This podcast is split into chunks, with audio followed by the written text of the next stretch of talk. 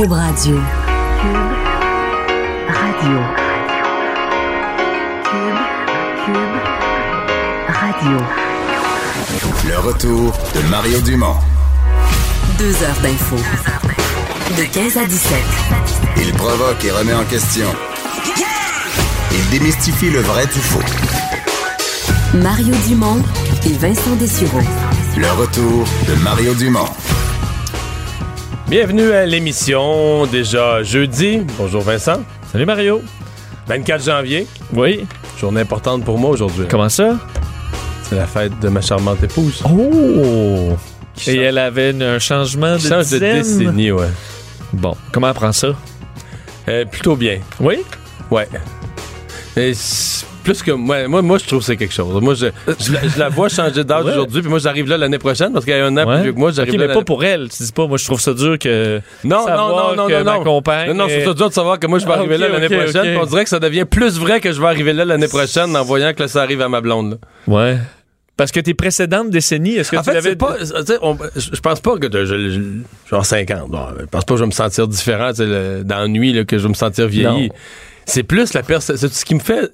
Moi, je me souviens, mettons, quand j'avais 20 ou même 30. Oui. Puis je regardais là, quelqu'un de 50 ans. là. Hey, Tu disais. il faut pas se faire d'accroire. là. Sur le bord de la retraite, là. Ben, on voyait ça comme. Ben, toi, là, à l'âge que tu on voit ça comme des vieux. Ben, plus maintenant. Mais moins maintenant. Ouais, ouais, ouais. Moins maintenant. On va nous repousser ça. C'est bien, c'est des bonnes nouvelles. Ouais. Mais sauf que je te dis ça, mais en même temps, moi, à 30 ans, j'ai trouvé rough, là. Ah oui? À 30. C'est la plus belle décennie, la trentaine. Oui, mais tu sais, je, je préfère avoir la plus belle à venir. Ah oui, oui, je comprends. Tu comprends? Que Ouais, penser? Mais là, t'es dedans, là. Profite-en. je j'essaie d'en profiter. Euh, oui, profitons de cette euh, de, de la vie, mais profitons de cette semaine.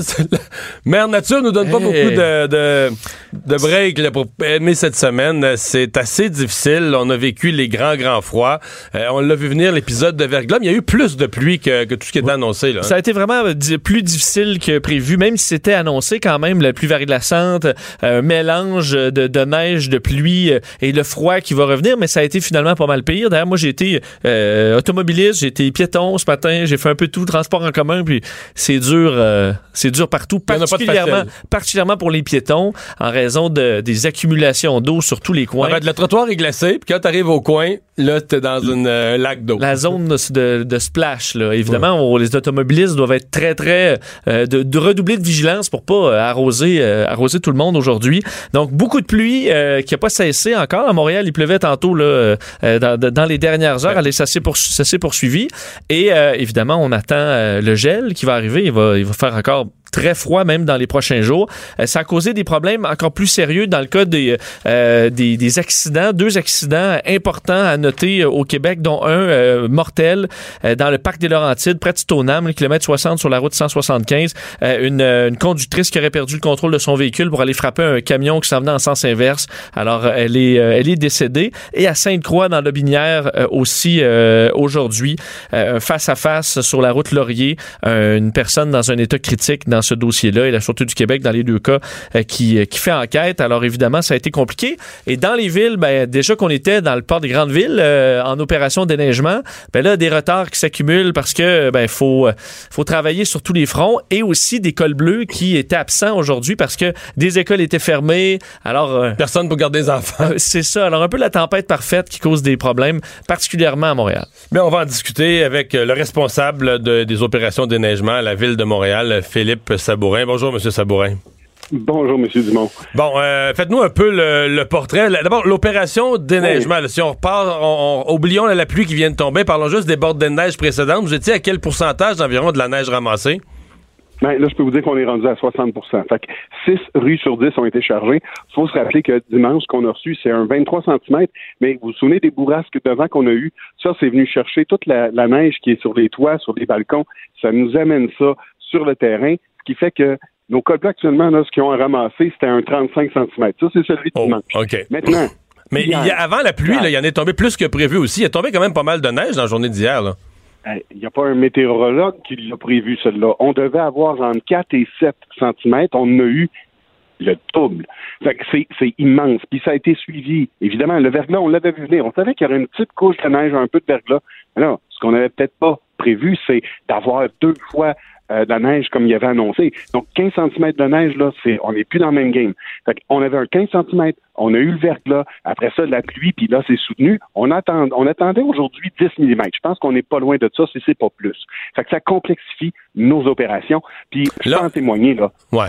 Là, est-ce que dans ce temps-là, est-ce que dans ce temps-là, vous, est-ce que vous êtes obligé d'arrêter le chargement de la neige, par exemple, pour euh, euh, travailler sur les trottoirs, mettre sel et sable sur les trottoirs? Est-ce que vous devez, euh, parce que là, je sais pas, moi, que vous aviez du personnel à l'infini, la monnaie, il faut choisir sur quoi on met notre monde. Et donc, est-ce que vous devez stopper le chargement de la neige ou l'interrompre temporairement pour aller mettre des escouades sur la sécurité des trottoirs?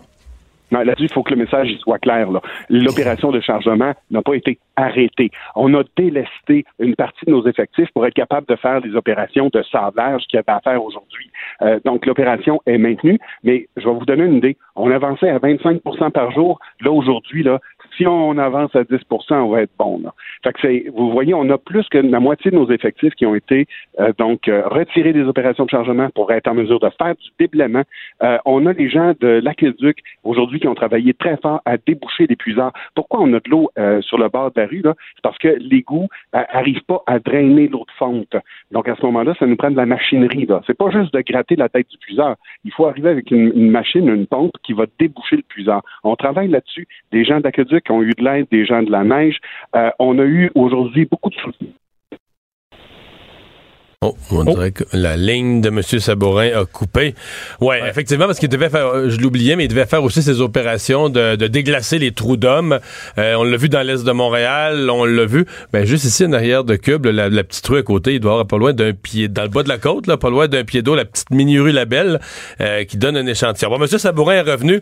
Bon, vous nous avez donné une bonne idée. La, question à laquelle Vincent référait tout à l'heure, que en, plus de toutes les tâches que vous allez, que vous avez à donner à votre personnel, euh, c'est tout significatif le nombre d'employés qui ne se sont pas présentés aujourd'hui parce qu'à cause de l'annulation des, euh, des classes à l'école ou des services en garderie, ils ont dû rester à la maison avec leurs enfants? Non, c'est pas significatif. On a une force de frappe d'à peu près 3000 employés sur le terrain. Je veux dire, ces gens-là, ils font du déneigement. C'est leur métier de faire du déneigement.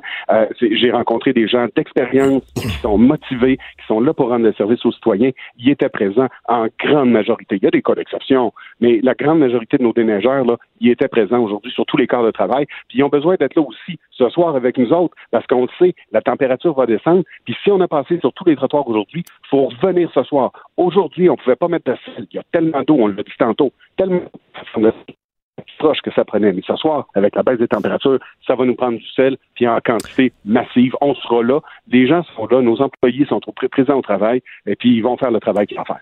Justement, parlant de ce, de, ce froid qui s'en vient, on annonce euh, moins 13 euh, samedi. Est-ce que les monticules qui restent encore sur les routes, une fois que c'est ça a été euh, mouillé complètement par la pluie et que ça regèle, est-ce qu'il y a une limite à ce que vos, vos, vos, vos camions peuvent supporter pour défaire ça? Est-ce que ça ralentit beaucoup les opérations une fois que c'est gelé bien dur? C'est certain que ça va ralentir les opérations. Euh, je veux dire, nos souffleuses, quand ils arrivent dans un banc de neige puis c'est de la poudreuse, là, on a du plaisir là, à souffler ça dans le camion. Mais là, euh, la, poudreuse, là, va être recouverte d'une couche de, de glace. Ça va être beaucoup plus difficile. Ça va nous prendre puis ça, on l'a. On a des mécanos qui sont là 24 sur 24 pour remplacer nos pièces quand on a besoin. Mais il faut voir la force d'une souffleuse quand ça rentre dans le banc de neige. Là. Ça, ça, ça nous arrêtera pas. Ce qui, ce qui nous donnerait un bon coup de main aujourd'hui, les citoyens qui peuvent euh, ne pas mettre sur le trottoir des sapins, des objets, des, euh, des sacs de vidange, parce que eh, va sillonner tous les trottoirs ce soir. Il faut qu'on mette du sable. Puis, à chaque fois on est obligé de débarquer du, euh, de la, du bombardier pour aller déplacer le sac de vidange, on perd en efficacité. C'est vraiment la job de tous les instants, puis tout le monde est appelé à collaborer. Demain, les, ça sera pas plus facile demain, là, avec les changements de température qu'on a, on va se le dire, les déplacements vont être compliqués. On invite tout le monde qui peut à prendre le transport en commun, puis l'automobiliste, on le disait tantôt, réduisez votre vitesse, prenez de la distance, puis moi j'ai vu j'ai vu beaucoup d'entraide aujourd'hui sur la rue, là, des gens qui se donnent un coup de main, qui font euh, qui prennent des gestes euh, ça, bravo aux Montréalais. Là, euh, là-dessus, euh, on, on s'est serré écoute quand on a besoin. Puis là, c'en est une bonne. On a eu tout un cocktail, c'est une bombe météo. On va passer au travers. puis soyez assurés que nos employés vont demeurer sur le terrain en action. Je rappelle qu'une fois qu'on aura complété, là, on va se donner jusqu'à mercredi, OK? On va être sur la neige là, jusqu'à mercredi prochain Si après ça, c'est pas satisfaisant, on a une nouvelle application qui s'appelle Montréal aux citoyens. Vous pouvez prendre en photo euh, l'état de votre rue ou de votre trottoir, puis c'est transmis directement à la ville. C'est géolocalisé. On va faire un suivi personnalisé avec vous. Ouais. Euh, dernière question, il y, a, il y, a, une question quand même qui revient là, souvent. Aujourd'hui, il y a eu un petit débat sur les réseaux sociaux, c'est Biz là, de Loco Locas qui, qui a Ah, soulevé oui. la question. Euh, comment ça se On fait? va gagner du temps. Non, mais les gens ont l'impression que les pistes cyclables sont toujours magnifiquement déneigées, plus que les trottoirs, plus que le reste. Et il y a, moi, je dis que les pistes cyclables l'hiver, ça intéresse 1 de la population. Fait qu'on développe l'impression que ce 1% là, euh, idéologiquement, sont d'une importance là, démesurée par rapport à l'autre 99 de la population. Euh, Est-ce que vous déneigez vraiment les pistes cyclables dans des situations d'urgence, comme on a eu cette semaine puis aujourd'hui? Il faut que je vous explique la perception. Une piste cyclable, là, c'est pas sur du béton, hein. La piste cyclable est sur l'asphalte. L'asphalte, c'est pas le même matériau que le béton. Mon béton, il est pâle, mais il se réchauffe pas. Il se réchauffe très difficilement. L'asphalte, sitôt qu'il y a un petit rayon de soleil, un petit réchaud, ça vient par se réchauffer. Même principe que sur les toits. C'est pas pour rien qu'on met des toits blancs, là, pour capter moins de chaleur. Le- le- le- L'asphalte, c'est le même principe. Euh, donc, c'est sur l'asphalte, une piste c'est sur une rue artérielle, bien souvent, qui sont nos premières priorités. C'est pour ça qu'on a cette, cette impression-là. Mais c'est pas le matériau. On, on compare des poires puis des oranges. Non, mais la, piste cyclable, la piste cyclable, souvent, là, est, est- est limitée par des poteaux, là. Je veux dire, la charrue qui passe dans la rue peut pas passer là. Est-ce que vous passez, est-ce qu'il y a un autre petit véhicule, un petit bombardier ou quelque chose qui déneige la piste cyclable?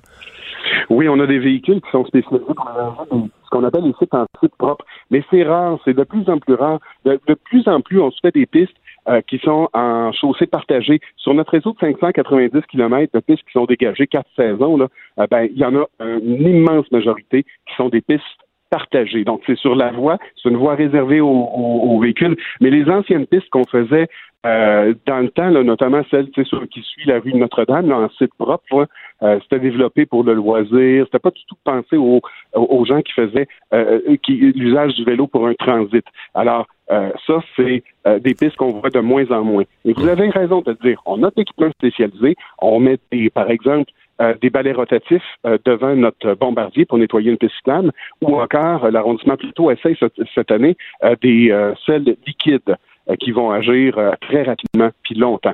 Fait on est en recherche et développement, on continue de s'améliorer. On a une préoccupation pour tous, piétons, vélo, auto. Merci beaucoup d'avoir été là. Au revoir. C'est un plaisir, merci. Philippe Sabourin, responsable du déneigement à la Ville de Montréal. Je reste avec l'idée, comme Biz, moi, que quand on peut, le- tout le reste est fait, qu'on déneige la piste cyclable, c'est correct, mais que ce n'est... Moi, je, parce qu'il faut dire, faut appeler les choses. Ce n'est pas une priorité. Pas Non. du tout. C'en est pas Parce que une. t'as pas les quantités là, non plus de quelques monde. personnes, un peu des maniaques, tout ça. Bon, là, qu'est-ce que tu veux? Ben, là? J'ai vu moi, dans les derniers jours, euh, en fait, en pleine tempête euh, à Montréal, quelqu'un avec euh, son euh, un vélo, ça c'est bon, on en voit, mais avec l'enfant euh, à l'arrière, là, sur le banc. Ça, mais, c'est- mais, mais tu sais qu'est-ce qui est beau? Dans la neige, dans la neige, je trouve ça, je trouve que c'est la ligne à pas, euh, Ouais. pas passer parce que t'es pas, c'est pas que la personne n'est pas prudente, mais c'est parce que le- si tu fais rentrer dedans là, nous on veut, on a des voitures avec euh, 40 coussins gonflables. Maintenant, on veut protéger le plus possible les, les gens à l'intérieur, mais là, t'es protégé de rien. là. Non.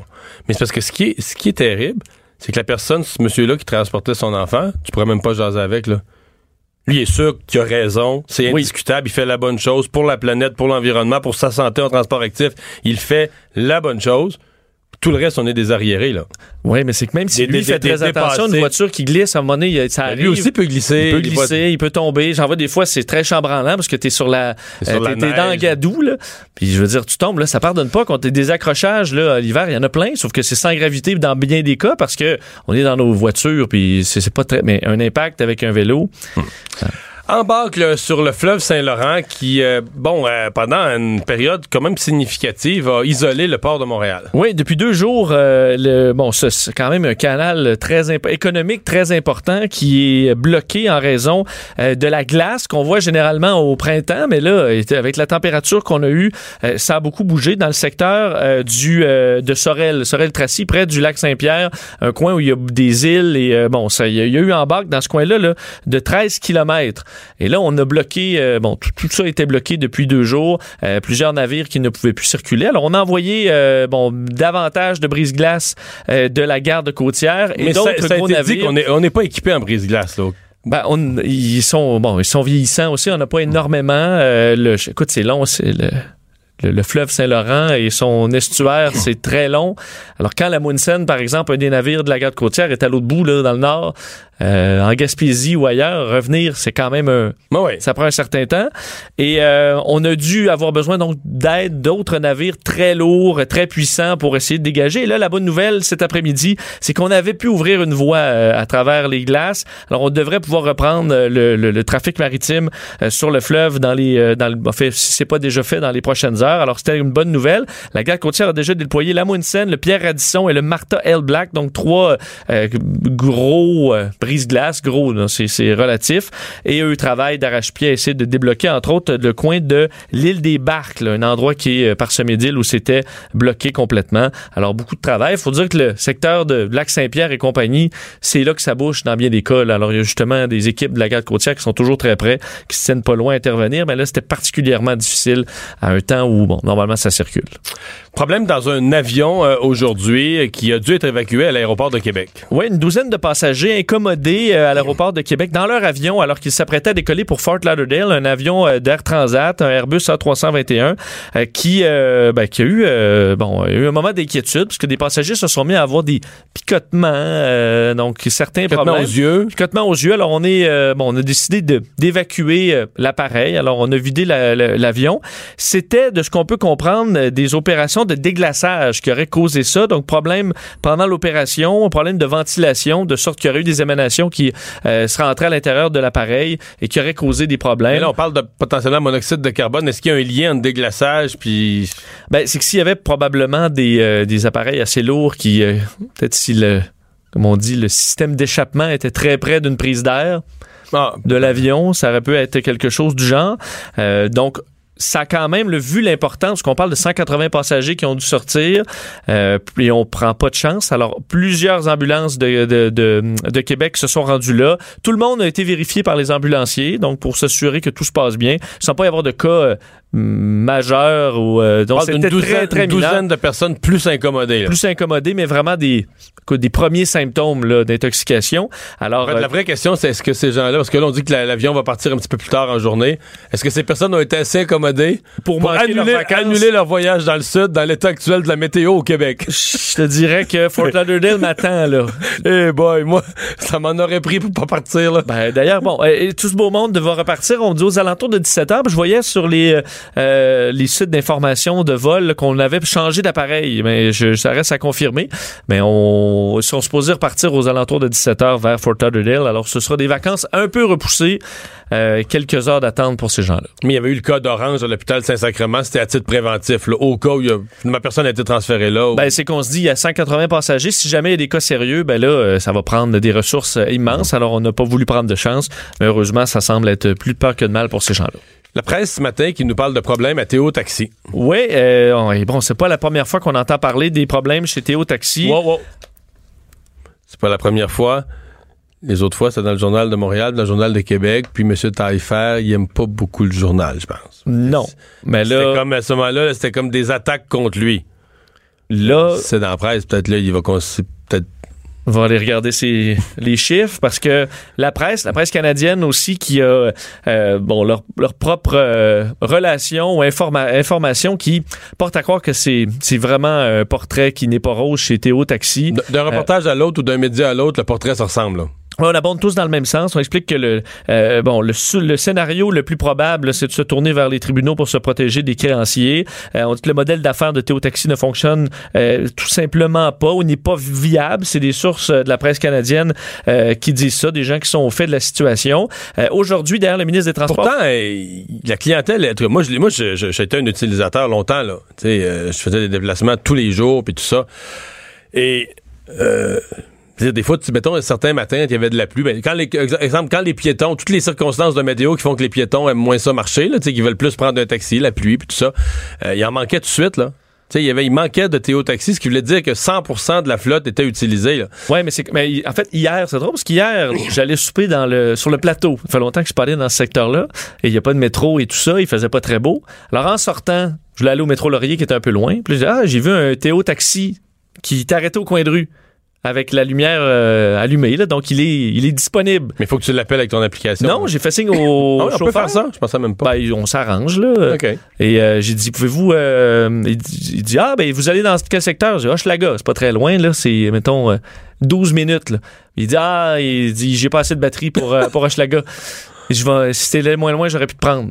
Hier soir, là. Ouais. J'avais pas Mais assez ça- de batterie. Mais ça, je me suis déjà fait dire ça, là, par des chauffeurs, là, sur la confidence, mais des chauffeurs Théo, que euh, quand il fait froid, entre froid et très froid, genre on en a eu ces derniers jours, euh, le ratio du temps de recharge, parce que tu sais, la batterie dure moins longtemps, c'est c'est logique aussi quand il fait froid, donc le ratio du temps de recharge versus le temps que le taxi est fait, du transport, donc génère des revenus, ça n'a pas de bon sens. À un moment donné, t'es plus long, t'es quasiment plus longtemps en recharge qu'au travail. Fait qu'à un moment donné, il- tu sais, la rentabilité est affectée par ça, ça c'est certain.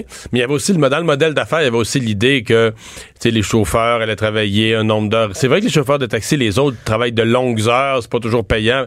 Là, on disait on va avoir des gens qui sont payés à l'heure, un nombre d'heures raisonnable dans la semaine, puis tout ça, mais ça augmente les coûts, là. Oui, T'sais- c'est énorme, parce que les, les taxis, ça roule là, tout le temps. Oui. Bon. Ben là, euh, Ben, en tout cas. Mais là, euh, c'est Ben, que- D'ailleurs, le, le ministre euh, des Transports, François Bonnardel, qui a, qui a réagi en indiquant qu'il avait récem- récemment rencontré euh, des euh, dirigeants de l'entreprise pour... euh, bon, on n'a pas donné de détails sur de quoi on a discuté, mais tu vois que le ministre est quand même au courant de ce qui se passe et euh, euh, se, se tient informé. Est-ce que dans ce temps-là, euh, est-ce que Théo Taxi envoie des subalternes? Parce que techniquement, c'est c'est Alexandre Taillefer qui est le responsable de l'entreprise et l'organisateur en chef de la campagne libérale de la dernière élection. C'est pas ce qu'on, c'est, on n'a On pas parlé, on n'a pas men- mentionné rien. Euh, et euh, bon, peut-être dire aussi, il y avait eu des rondes de financement. Ouais, ouais, parce qu'on des- est quand même, on a les deux pieds dedans là. Il y a de Euh, l'argent à la- public là-dedans et de l'argent du à Fonds la de Caisse de dépôt. Fonds de solidarité des FTQ. Puis là, les dernières rondes, là, eux, avaient pas voulu euh, embarquer. Là. Donc, peut-être qu'on sent que cet argent-là, on ne la retrouvera pas bientôt. Le retour de Mario Dumont. Joignez-vous à la discussion. Appelez ou textez 187 Cube Radio. 1877 827 2346. Sondage euh, fascinant euh, ce matin. euh, ça a été mis sur les réseaux sociaux par la firme Angus Reid pour savoir qui aime qui dans le Canada. Donc, on a pris les gens de chaque province, c'est un échantillonnage, puis on leur a demandé est-ce que vous vous sentez proche des affinités, particulièrement en, en symbiose avec les gens de telle autre province, telle autre province, telle autre province, pour voir où est-ce qu'il étaient les affinités dans le Canada. Oui, parce qu'on est une, une fédération, là, on Ben oui. devrait quand même être euh, avoir une certaine unité euh, dans, dans, ce- dans ce pays. Puis on se rend compte que c'est quand même une bonne gifle euh, que, qu'on- que le Québec canadienne. reçoit aujourd'hui euh, concernant l'amour des autres provinces à notre endroit et l'amour qu'on porte pour d'autres provinces. Alors, euh, le bilan est assez difficile. Enfin, c'est un désastre pour les, les, les Québécois. On En fait, est- c'est un- désastre de certaine façon pour les fédéralistes. là. Pour c'est Oui. ceux qui aiment le Canada, puis qui disent aimer le Canada, puis qui sont attachés au Canada. Pour eux autres, c'est quasiment une humiliation. Là. Parce que, euh, bon, selon ce, ce sondage d'English Street, faut dire que c'est en ligne, mais c'est auprès de 4000 euh, Canadiens quand même. Alors, le, le- le chiffre est là. On ça révèle que les Québécois, de un, pour nous, qui on aime, c'est l'Ontario. Ça peut être surprenant pour certains, mais l'Ontario à 44% le Nouveau-Brunswick à 42% En fait, on aime nos voisins. on aime, on aime les plus proches parce qu'on est probablement allé plus souvent. Euh, et euh, l'inverse, par contre, ben là, l'inverse, c'est pas vrai. Euh, si on prend l'Ontario, ben eux, ils nous aiment pas. En fait, euh, un score, là, ceux qui nous aiment, c'est 12% des Ontariens. Mais ça, c'est le top au Canada quand Ben, même. c'est ça, c'est que l'Ontario 12% les provinces maritimes 13% mais c'est ceux qui nous aiment le plus. Parce que si on va dans l'ouest, euh, ben là c'est la catastrophe. Écoute, les provinces dans les prairies, euh, bon, l'Alberta, Saskatchewan, Manitoba, l'affinité avec le Québec, là, le degré d'amour entre 1 et 3 Il n'y en a pas. Il y en a, ben, écoute, c'est quasiment nul. Il n'y a aucun Albertain des, ou euh, Manitobain qui a voté pour le Québec comme étant un endroit qu'ils aiment. Mais c'est moi, j'ai quand même trouvé ça renversant. C'est-à-dire que ce qu'on se rend compte, c'est que les Québécois sont bien plus attachés au Canada. De façon générale, Oui. les, les Québécois sont bien plus attachés au Canada, puis s'identifient, puis se reconnaissent dans les provinces, que l'inverse. Là, les- mais il y, a- de mauvaises nouvelles pour Andrew Scheer, là-dedans, parce que les Québécois sont attachés au Canada. Ben, c'est relatif, là, mais... Tu sais, mettons, dans l'Ouest canadien, on a 10 sentent des affinités avec l'Alberta, euh, 15% avec la Colombie-Britannique. Mais la Saskatchewan, c'est la province avec laquelle les Québécois ont le moins d'affinités, 3% la province de M. Scheer. Ça, c'est. Ouais, c'est vrai. Tu sais, lui. 3 Fait euh, que Il est mieux qu'on il est mieux de nous rappeler qu'il est né à Ottawa puis faire qu'on s'attache à sa personnalité parce qu'on s'attachera pas à sa province. Mais tu sais, de pas avoir d'affinité, c'est une chose, mais il y a la partie hostilité. C'est quand même un chiffre intéressant, parce qu'on dit euh, les, les, euh, euh, les- plusieurs provinces canadiennes voient le Québec carrément comme étant hostile. 81% des Albertains ont dit qu'ils étaient hostiles envers le, le Québec. Donc c'est pas juste, ben, on n'a pas d'affinité, c'est on est hostile. Et 74% des Saskatchewanais. Mais là, Là, c'est c'est énorme. vraiment à cause du pipeline, là. Ben, tu penses? Ah, beaucoup. Ben, le Ben, pipeline- le pipeline de la péréquation. Moi, je voyais l'histoire du pipeline, mais je, euh, le pipeline de la Parce péréquation. que j'ai habité en Alberta, puis ceux qui aiment pas le Québec, euh, je c'est bien avant les pipelines, là. Puis je, je suis allé là en Oui, mais ça 2006. s'est amplifié, là. C'est Ben, amplifié, là. Le sentiment que nous autres, on s'en fout, puis que là, on bloque le pipeline qui, tue leur économie, puis tout ça. Ouais, mais tu sais, on est toujours en- on est vu comme étant les chialeux. Là, on veut s'en aller, on veut pas s'en aller, on, euh, on prend la- toute la péréquation. Ça, ça date de quand même plus longtemps. Je pense que c'est quand même peut-être que ça fait ressortir cette animosité là, mais je pense que c'est bien ancré au Canada anglais. Là. Dire vous voulez, vous arrêtez pas de vouloir vous en aller, ben allez vous en donc. Ouais. Mais là, si on regarde ça, tu te dis, il y a plus de chances que le Canada nous mette dehors que, que le Québec fasse la souveraineté. ben, c'est- ce qu'on remarque. Ouais. Euh, C'est ce qu'on remarque. L'autre affaire qui m'a frappé, c'est quand tu demandes aux gens d'une province, euh, ah bon, avec quelle province ils ont des affinités, ils leur donnaient le choix de réponse, aucune. Quelqu'un d'une province peut dire, moi j'ai des affinités avec aucune des neuf autres provinces. Là, j'aurais pensé, si tu me l'avais demandé d'instinct, j'aurais dit c'est au Québec que ce chiffre-là va être le plus élevé. C'est au Québec que tu vas trouver le plus de Québécois qui vont dire, moi je parle français, là, mes affinités avec les autres provinces, aucune. Au Québec, c'est 30% qui ont dit aucune. Mais tu vois, euh, c'est pas le plus élevé tout. En, en Ontario, 41% des Albertains ont dit les autres provinces, aucune. Moi, je pense que c'est bien du Toronto. Là. T'as bien du monde qui vivent à Toronto, qui vivent dans une grande ville, très cosmopolite. Là, t'sais, beaucoup de gens qui, arri- qui, qui arrivent d'ailleurs dans le monde sont établis à Toronto. Puis pour eux autres, ils Un vivent peu comme des fois, un peu Montréal vis-à-vis le reste, le de reste la du. Québec, c'est ça. Mais euh, en Colombie-Britannique aussi, 43 43 de la- des populations de la Colombie-Britannique se sentent pas d'affinité avec aucune autre province. Donc finalement, le Québec à 30% on n'est pas si... euh, Mais non, on, on est, on est- le, le Québec, on est Canadien, c'est juste qu'ils nous aiment pas les autres. Ben, ben, c'est ça. Alors, va peut-être falloir se faire aimer. Mais toi, si t'avais à évaluer tes- ton, ton amour des autres provinces, Ben, la seule, euh, la seule à qui j'aurais mis une affinité... Moi, si tu m'avais vraiment questionné là-dessus, c'est sûr que j'aurais mis l'île du Prince-Édouard une affinité. J'ai passé pendant 10 ans mes vacances là. Ben, moi, les maritimes, je, me sens que j'ai une affinité. Euh, L'Ontario aussi, euh, l'Ouest, j'ai habité là, je suis allé à Vancouver. Je trouve, dans- T'es un grand Canadien. Ben, je pense que. Mais moi, je suis pas beaucoup Canadien. Il y a peut-être juste, honnêtement, le Manitoba, là. Ouais. Tu sais, je suis passé en char, euh, mettons, euh, 7 heures, là, juste le traverser. Puis, C'était assez. je veux dire, euh, c'est, c'est- je trouvais ça déjà long, là, mon passage. Mais j'ai pas rencontré beaucoup de Manitobains.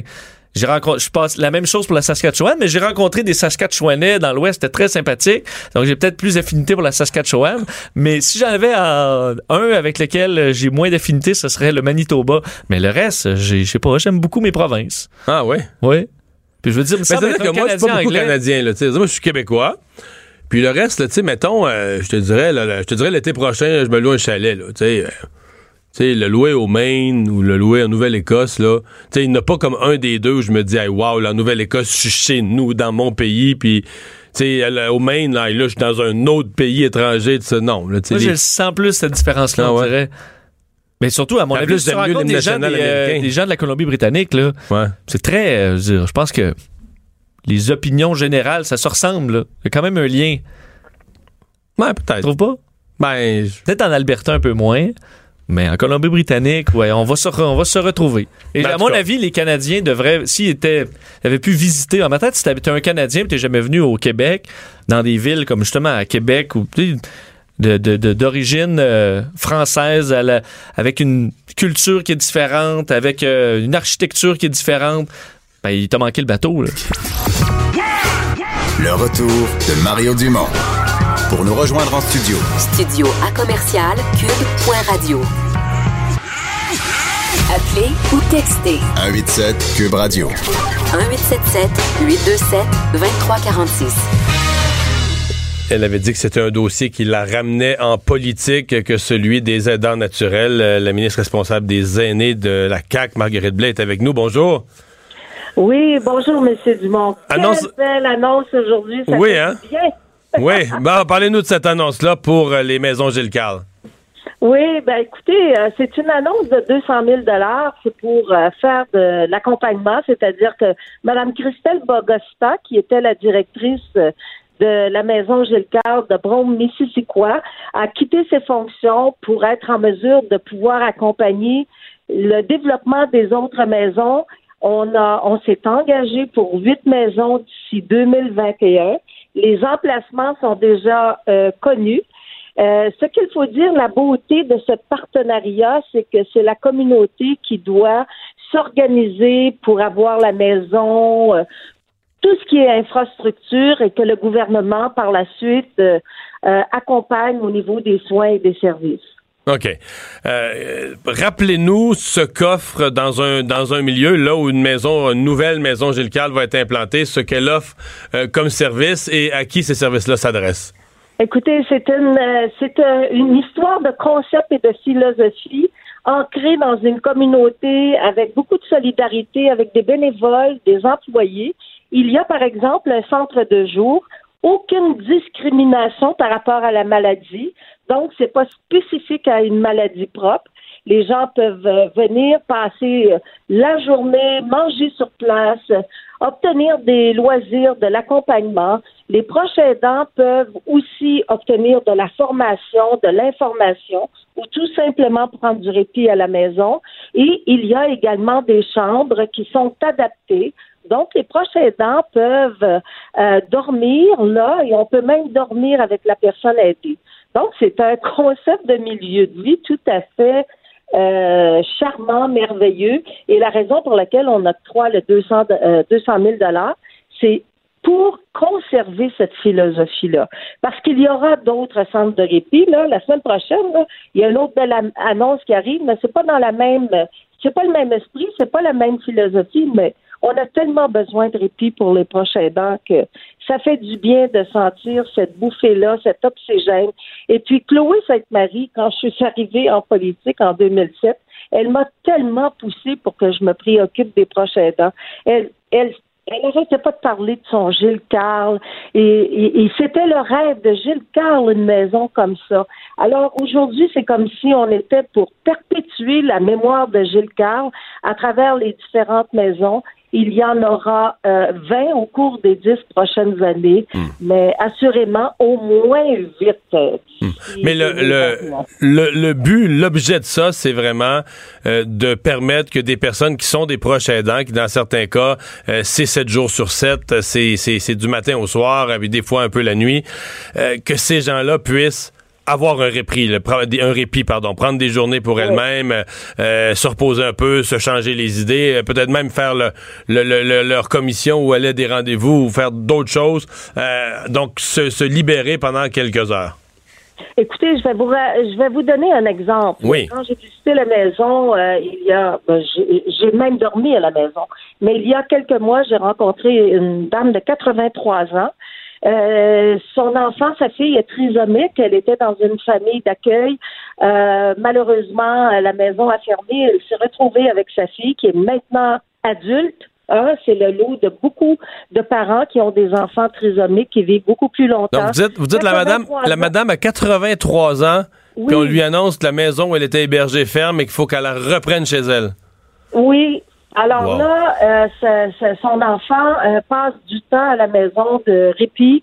Euh, Gilles Carle, et ça permet à cette dame de 83 ans de pouvoir euh, respirer. Elle pleurait. Ça lui faisait beaucoup de bien d'être là. Et j'ai rencontré d'autres personnes qui me disent, ben moi là, c'est ma deuxième maison. J'aime venir ici. Il y a de l'amour dans ces endroits-là.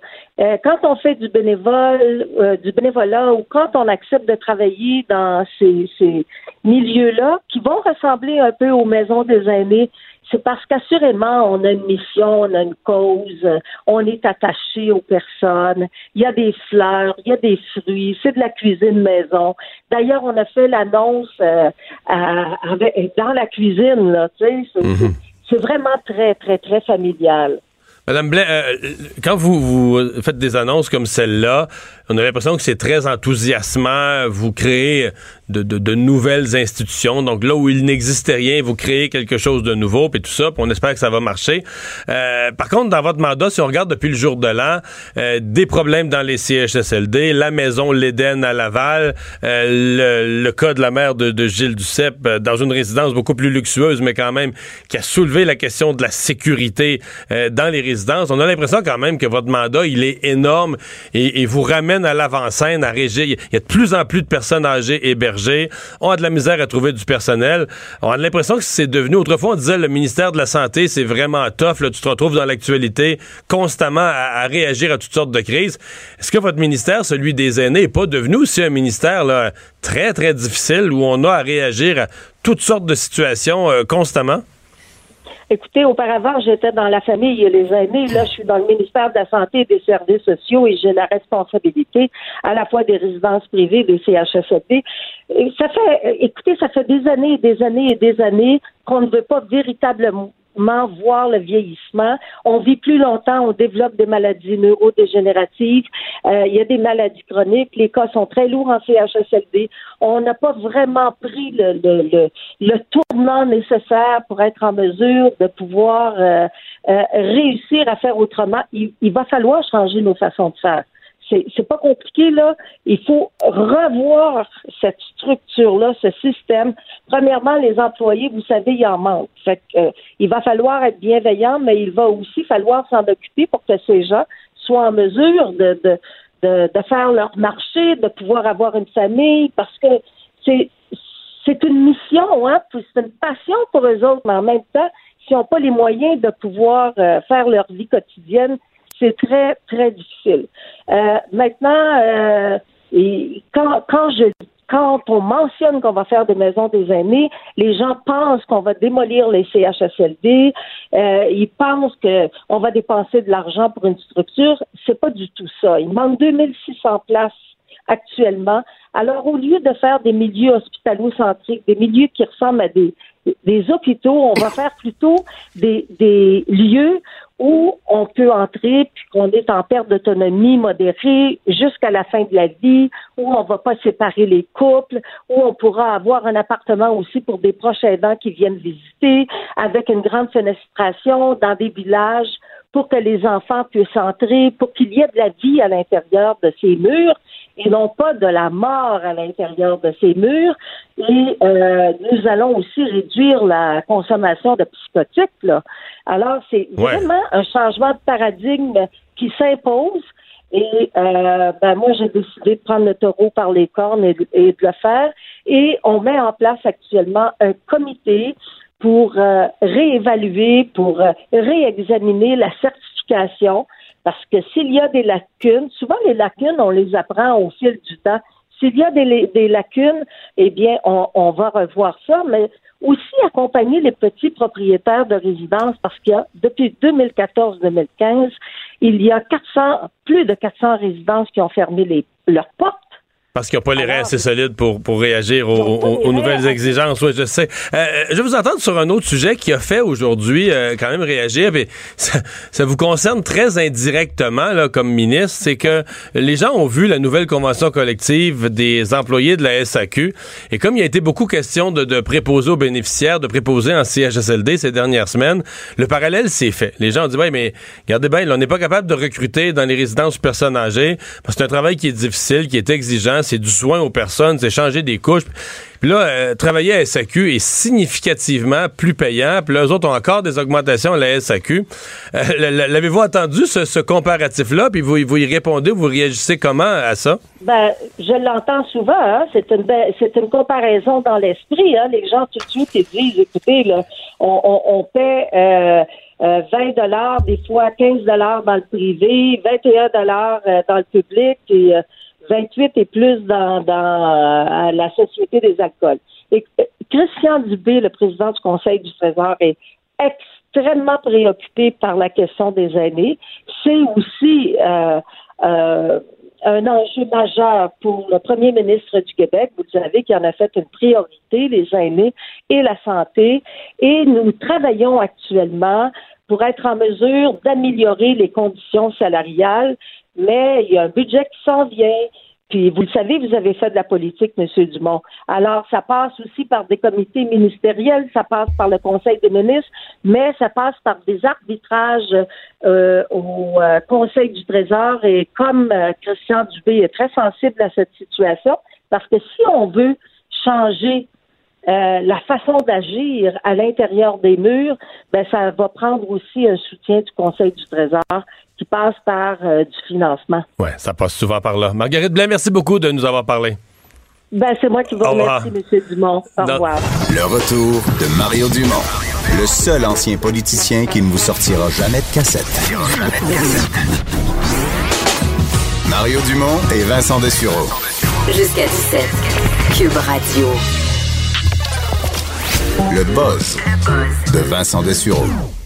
Et ton premier sujet aujourd'hui est une question. Jusqu'où iriez-vous pour un client? Oui. Qu'on parle de, de service à la clientèle? Oui, service à la clientèle qui, à un moment donné, il y a une, il y a une limite. N'importe qui qui a travaillé dans le public sait à quel point les gens sont, sont innocents. Là.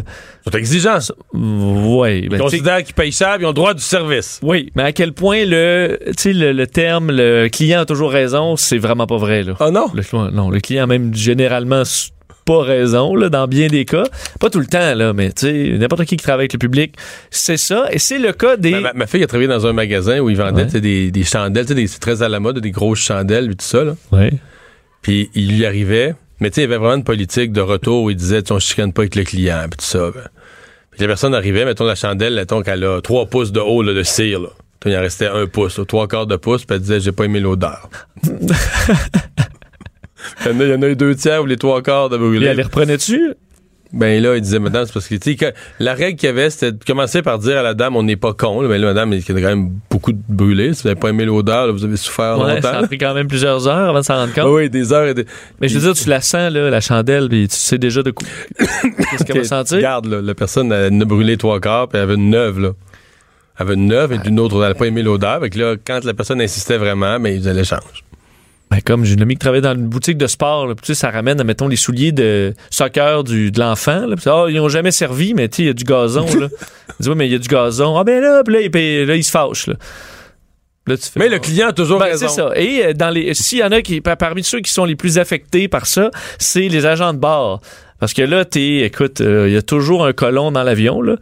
Ou euh, une colonne, il y en a toujours. Dans d'autres pays, pas au Québec. De- euh, non, je te confirme qu'on a une bonne talle là, de- dans ceux qui s'en vont. euh, Ah oui? Dans, oui, dans les tout inclus, je pense que c'est un bon. Euh, Ah oui, il Ah, en passe, il en passe ça de temps en temps dans les mailles du de temps filet. en temps dans les mailles du filet. Ceux qui travaillent pour que ce soit Transat ou Sunwing et compagnie, là, Ils ont des anecdotes à ils raconter. ont des bonnes anecdotes. Euh, Donc? ce qui est arrivé, Taiwan Airlines.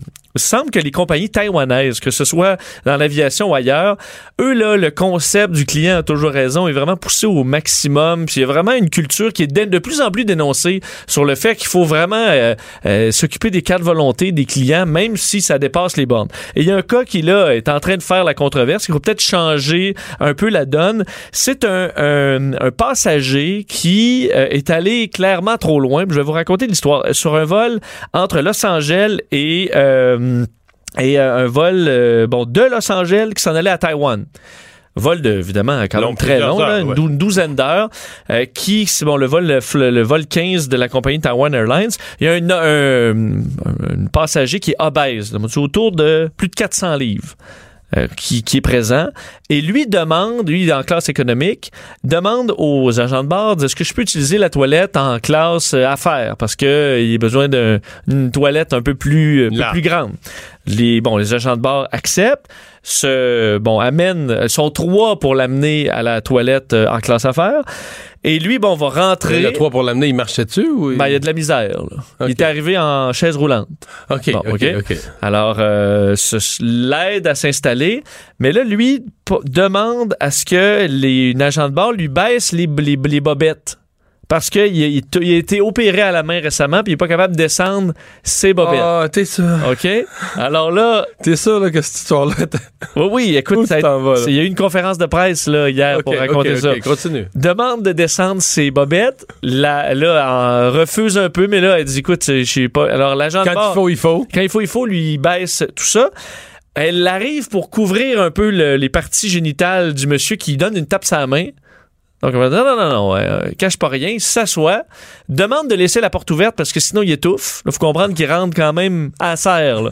Les agents de bord vont refuser de laisser la porte euh, ouverte. Alors là, ça dessus, ils ont refusé. Fait son affaire. Et là, une fois que c'est terminé, ben, lui dit, vous Non. devez me lever et m'essuyer.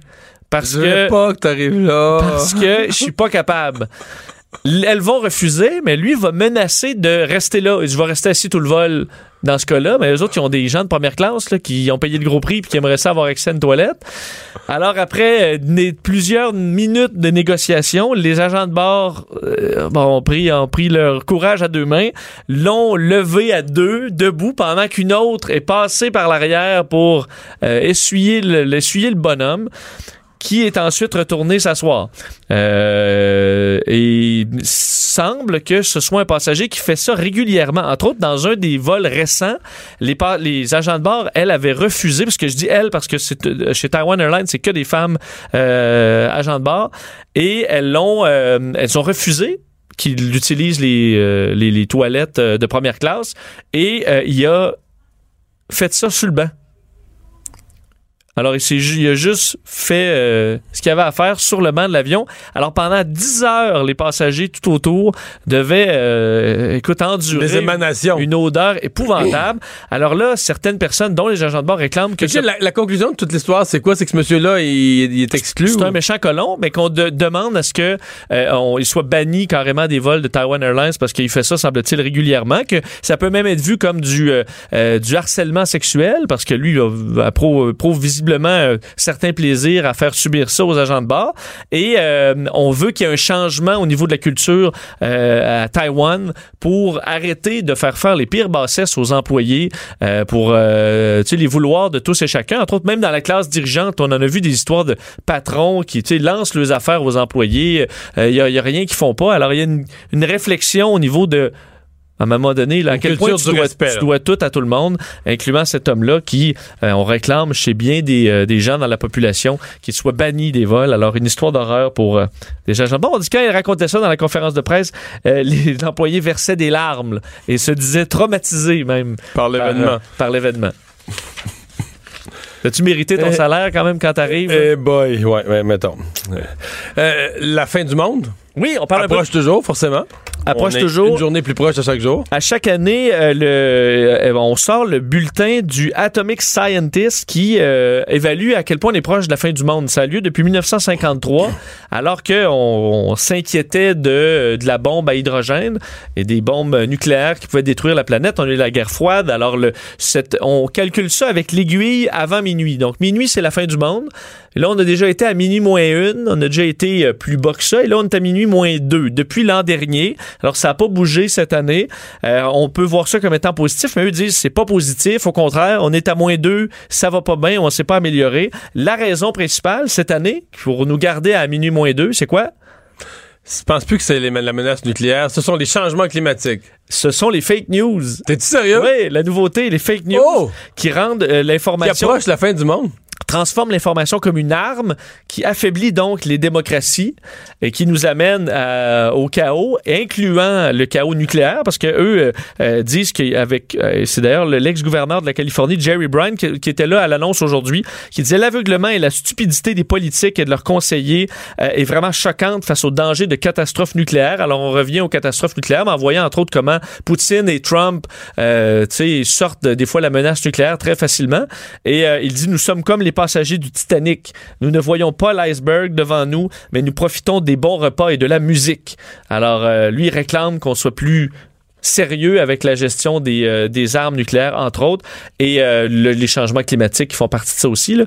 Mais euh, qu'il est minuit moins deux. Minuit moins deux. Bon. On a déjà été à minuit moins une, mais minuit moins deux. Euh, tu veux me parler de Mark Zuckerberg? Oui, finir là-dessus. C'est une histoire euh, qui va être à suivre euh, dans une interview du grand patron de Twitter, Jack Dorsey. Euh, il s'est fait questionner sur plein de choses, euh, sur sa vie et compagnie.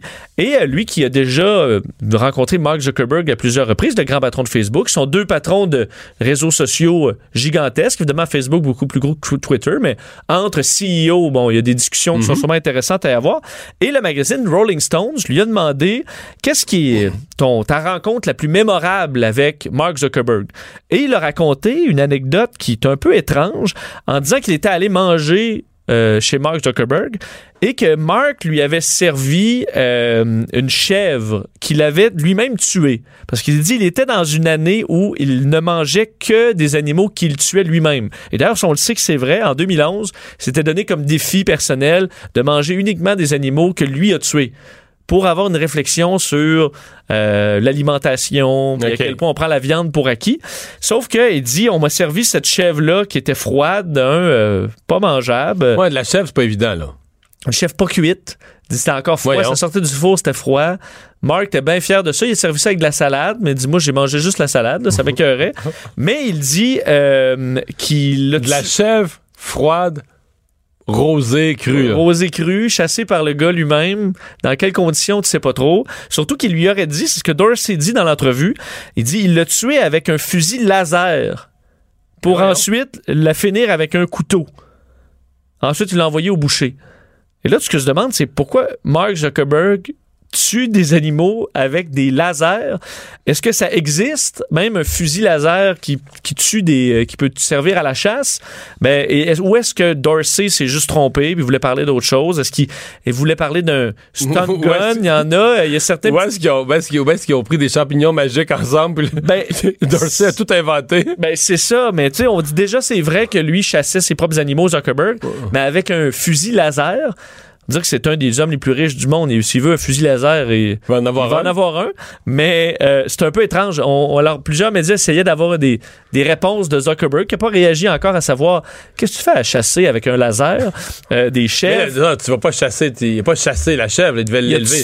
Ouais, c'est ça. Il a tué une chèvre d'élevage. Et là, il y a certaines analyses qui disent, ben, c'est peut-être, on utilise, entre autres, avec certains petits animaux, un, un espèce de, de truc électrique qui les fait, euh, qui les rend un peu, euh, Ouais. inconscients avant d'être abattus. Il y a ça, entre autres, dans les, euh, Les à l'abattoir. Ben ouais, mais c'est Sont- peut-être juste ça. Si c'est ça, c'est tout à fait logique. Ouais, mais tu sais. C'est pas laser, ça. C'est pas laser. Ça où il y a le stun gun qui on avait vu entre autres dans le film le No Country for Old Men, une espèce de bizarre, c'est juste comme une un, un boulon qui qui sort mais qui rentre.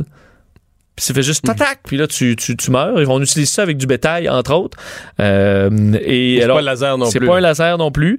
Alors l'autre option c'est que euh, ben, soit Dorsey est vraiment mêlé ou Mark Zuckerberg a un fusil laser. Mais il, il l'autre- abat ses animaux avec ça. Avec l'autre conclusion, c'est qu'on va pas manger chez chez Mark Zuckerberg. Ben, clairement pas. Ben, il dit qu'il a fait, il a mangé la salade. Au moins. Et d'ailleurs, Twitter, le compte officiel aujourd'hui, a publié un petit émoticône de, de chèvre. Juste, euh, et Dorsey, le grand patron, a publié, lui, a répondu avec une, un émoticône de salade. Donc, c'est une drôle d'histoire, un peu. euh, Mais Zuckerberg va, spécial. de- Zuckerberg va devoir répondre à ça un jour Ben, ou l'autre. Il va donner une entrevue quelque part, quelqu'un va l'amener là-dessus. Je pense que Mais oui. Il pourrait peut-être faire un statut Facebook, Euh, fournir toutes les, les bonnes explications. Oui, ou le mettre son fusil en vente. Déjà que Elon Musk vend un lance-flamme, mais pourquoi pas le fusil laser à Mark Zuckerberg? Qui va voulez. devenir, puis là, on le voit de plus en plus devenir un vilain, là. Facebook. Oui, Mark hein. Zuckerberg, il- on voyait ça comme un outil pour connecter les Mais peuples. là, Maintenant, si on fait la lien entre tes deux dernières nouvelles, là, dire, si les fake news amènent la fin du monde, Facebook nous amène vers la fin du monde. Oui, alors c'est un peu être un master evil Mark Zuckerberg qui maintenant développe des fusils laser pour nous envahir. tuer les chèvres. Oui. Le retour de Mario Dumont. Jusqu'à 17. Parce qu'il ne prend rien à la légère. Il ne pèse jamais ses mots. Cube Radio. Alors, euh, revue de l'actualité, Vincent, euh, du grand froid, de la pluie, retour du froid, une semaine difficile euh, pour la circulation, l'entretien des routes et trottoirs. Oui, vraiment une situation pénible un peu partout au Québec. Si vous êtes piéton, c'est vraiment vous qui écopez, je pense, le plus actuellement sur le bord des rues. C'est très difficile de ne pas être carrément éclaboussé par les voitures, sachant que beaucoup de bon, de, de- le système d'égout est bloqué par la glace. Alors à certains endroits, c'est très, très difficile. Euh, et là, après la pluie, il y a eu du, du brouillard, euh, du vent et là, de la neige et du froid qui euh, va revenir sur le Québec. Alors, il y a un peu un, un sentiment d'urgence. On a parlé tantôt au responsable, au porte-parole de la ville de Montréal, qui nous disait il y aura des délais pour, évidemment, pour déneiger les rues. On s'attend à ce que ce ne soit pas terminé avant mercredi prochain. D'importants délais causés par bon la pluie verglaçante, la situation. Il y a beaucoup plus de neige que prévu hier. On l'a vu un peu partout. On devait avoir 5 à 7 cm. Finalement, ça a été le double. Même chose pour la pluie. Alors, faudra prendre notre mal en patience. Et euh, ça a causé des accidents aussi, des accrochages un peu partout à travers le Québec. Deux collisions beaucoup plus graves, celle-là par contre, euh, dont une sur la route 175 dans le parc de Laurentides à la hauteur de Stoneham. Accident mortel euh, plus tôt ce matin. Une dame qui aurait perdu le contrôle pour aller frapper un camion qui arrivait en sens inverse. Alors, bon, elle a perdu la vie. À Sainte-Croix aussi, dans le Binière, un, un, conducteur dans un état critique après un face-à-face. Alors, des conditions très difficiles partout. Du brouillard aussi causé par cette, euh, cette température beaucoup plus, euh, beaucoup plus clémente. Et ensuite, c'est le froid. On voit qu'en fin de semaine, là, il annonce samedi euh, moins 10, moins 15. Alors, tout ça va geler très dur. Alors, ce sera difficile. C'est peut-être le temps pour ceux qui ont à déneiger des coins. Là. Ce sera à faire ce soir avant que ça gèle le premier ministre, M. Legault, qui termine, là, il arrive aux dernières étapes de son voyage en Europe. Oui, à Davos, c'est un, euh, bon, c'est un, forum toujours assez euh, suivi, dont on parle, entre autres, Évidemment, la question du changement climatique qui semble revenir euh, pas mal. L'emballement de ce changement climatique qui a fait partie euh, beaucoup des, qui a été au centre d'attention des discussions euh, à Davos, entre autres avec le, secrétaire général de l'ONU. Alors, ça fait partie des, des, gros sujets, des gros dossiers, dont la présence, on le sait, on en a parlé, là, de ces jets privés qu'on peut quasiment dire par un nombre record 1500 mais, mais le journal le journal Le Monde avait une analyse intéressante ce matin aussi sur l'absence quasi complète des Américains, en commençant par le président Trump, ses acolytes, par bon, le shutdown l'a gardé, semble-t-il, au pays. Mais en même temps, c'est une politique générale de Trump, un peu d'isolationnisme, moins intéressé à ce qui se passe ailleurs. Et tu combines ça avec la Chine, on parle d'une centaine de participants actifs de la Chine qui sont de toutes les rencontres, qui tissent des liens. Et moi, j'étais un dada, je me répète, je suis pas un grand fan du président Trump, je suis pas... Il fait des affaires correctes, mais là-dessus, ça n'a pas de bon sens. Il est en train d'isoler les États-Unis et il cède le pas sans s'en rendre. Lui, en pensant qu'il combat la Chine, puis tout ça, puis que Make America Great Again, que les États-Unis vont être plus forts que jamais. Mais il cède sur l'influence mondiale, il cède beaucoup de terrain à la Chine. À la fois, dans certains cas, parce qu'il est pas là, à la fois aussi parce que pour certains autres petits pays ou tout ça, là, tu sais, qui, qui, qui, veulent pas trop se chicaner avec les grands, puis tu sais, tu cherches sur qui te coller, là. Quand il y en a un qui t'envoie promener, puis qu'il y en a un qui s'occupe plus de toi, ben, tu sais ça se peut que tu penses de ce ah, côté-là. Dans le fond, c'est exactement ce que fait le, président Trump. Euh, pour voir ce que François Legault, lui, fait sur place, il y a Philippe Orfali du journal qui a suivi tous les déplacements de M. Legault euh, en Europe. Bonjour, Philippe. Bonjour. Et, euh, qu'est-ce qui s'est passé aujourd'hui avec notre premier ministre à Davos? Oui, c'est ça. Donc, c'était encore un marathon de rencontres pour M. Legault. Il a rencontré des, des PDG d'entreprises, bon, euh, toutes sortes de, personnalités publiques. Euh, ça a été un, moment donc de, de rencontre, d'échange. Euh, il a essayé de convaincre les entreprises d'investir chez nous. Euh, donc, il reste à voir évidemment qu'est-ce que ça va donner concrètement là, dans les mois puis euh, dans les années à venir. Ouais. Donc aujourd'hui, pas aucune de ces rencontres-là qui a conduit à des annonces, des investissements, rien de rien qui puisse être annoncé comme tel.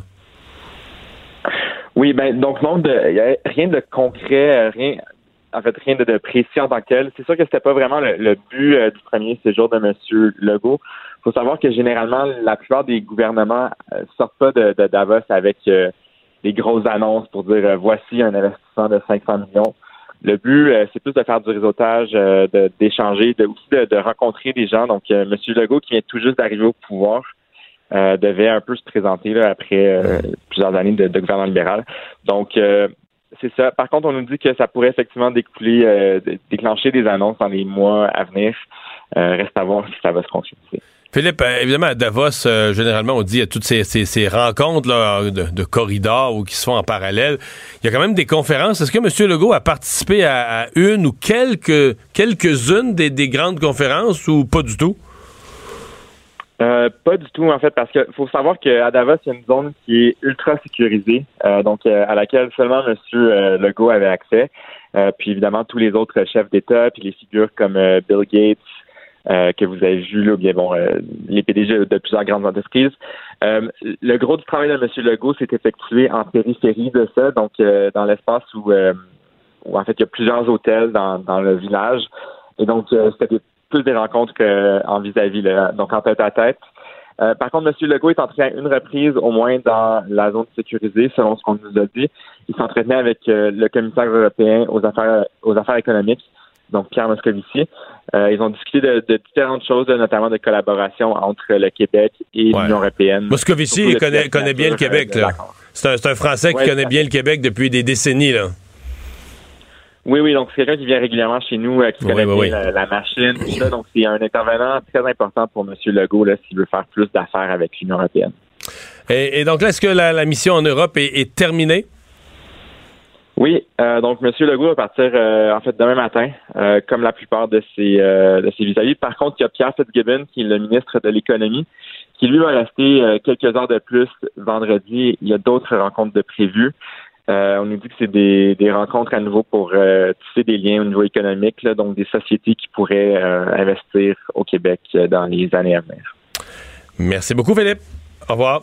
Merci. Philippe Orphalie du journal, à qui on parlait en direct de Davos. Euh, Vincent, tu veux me parler du président Trump et de la grande banque allemande, la Deutsche Bank? Oui, une histoire qui, euh, qui sera à surveiller. La Deutsche Bank, il faut dire que Donald Trump, sait, a fait, euh, fait faillite euh, à, à certains moments et euh, plus il n'y a pas beaucoup de banques qui, après, euh, des banques occidentales qui lui prêtaient de l'argent. La Deutsche Bank, eux, l'ont fait et en 2017, certains euh, sénateurs démocrates avaient demandé à la Deutsche Bank d'obtenir des informations euh, dans le but de faire enquête sur les liens entre Trump et la banque et de l'argent qui aurait pu transiter, entre autres, en Russie. La banque avait refusé en disant que c'était complètement euh, illégal pour eux euh, de faire ça.